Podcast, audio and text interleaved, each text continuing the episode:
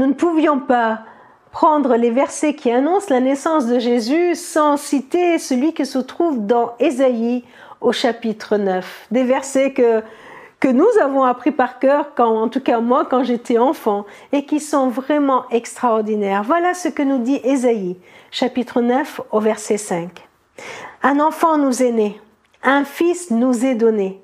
Dieu lui a confié l'autorité, on lui donne ses titres. Conseiller admirable, Dieu fort, Père pour toujours, Prince de la paix. Il doit étendre son autorité et assurer une paix sans fin. Il occupera le siège royal de David et régnera sur son royaume pour l'affermir et le maintenir en établissant le droit et la justice de Dieu, dès maintenant et pour toujours. Voilà ce que fera le Seigneur de l'univers dans son ardent amour.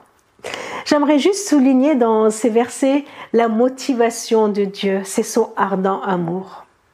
Un, verset qui rejoint ce que dit l'évangile de Jean, Jean 3, verset 16, car Dieu a tant aimé le monde. Vous voyez, c'est son ardent amour pour son peuple, pour nous, pour toi, qui le motive à nous donner cet enfant dont nous allons célébrer la naissance dans quelques jours. Un enfant nous est donné, c'est son fils qu'il nous donne.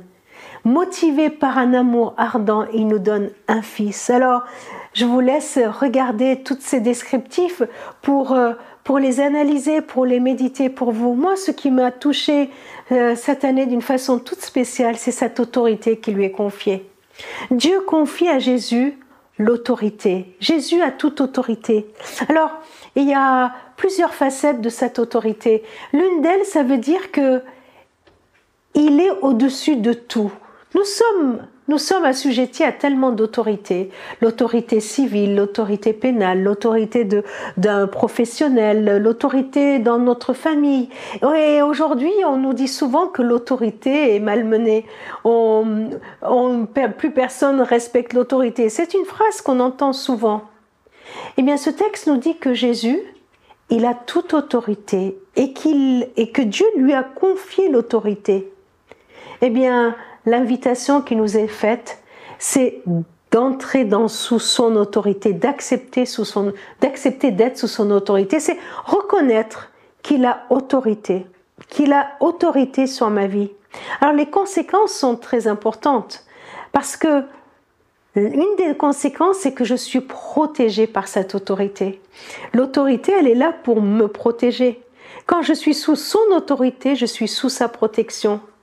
Alors, être sous la protection de Christ, c'est une libération tellement importante.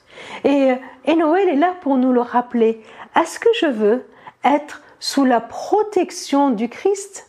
Alors je dois me placer sous son autorité. Je dois reconnaître qu'il est le Dieu Tout-Puissant, qu'il a toute autorité. Le deuxième aspect de l'autorité, c'est que une fois que je suis placé sous sa protection, alors je suis autorisé. C'est l'autorité qui m'autorise. À quoi? Eh bien à vivre. À vivre une relation avec le Père, à vivre une relation de paix les uns avec les autres et avec Dieu. Et voilà que Jésus vient et il m'autorise à vivre pleinement cette relation spirituelle avec Dieu le Père et avec euh, tout ce qui m'entoure et, et m'encourage à vivre mon identité d'enfant de Dieu d'une façon toute légitime parce que c'est lui qui me la donne. C'est lui qui m'autorise à le faire. Alors venez et qu'à ce Noël, nous puissions nous placer tout à nouveau sous son autorité en reconnaissant qu'il est conseiller admirable, Dieu fort, Père pour toujours et Prince de la paix.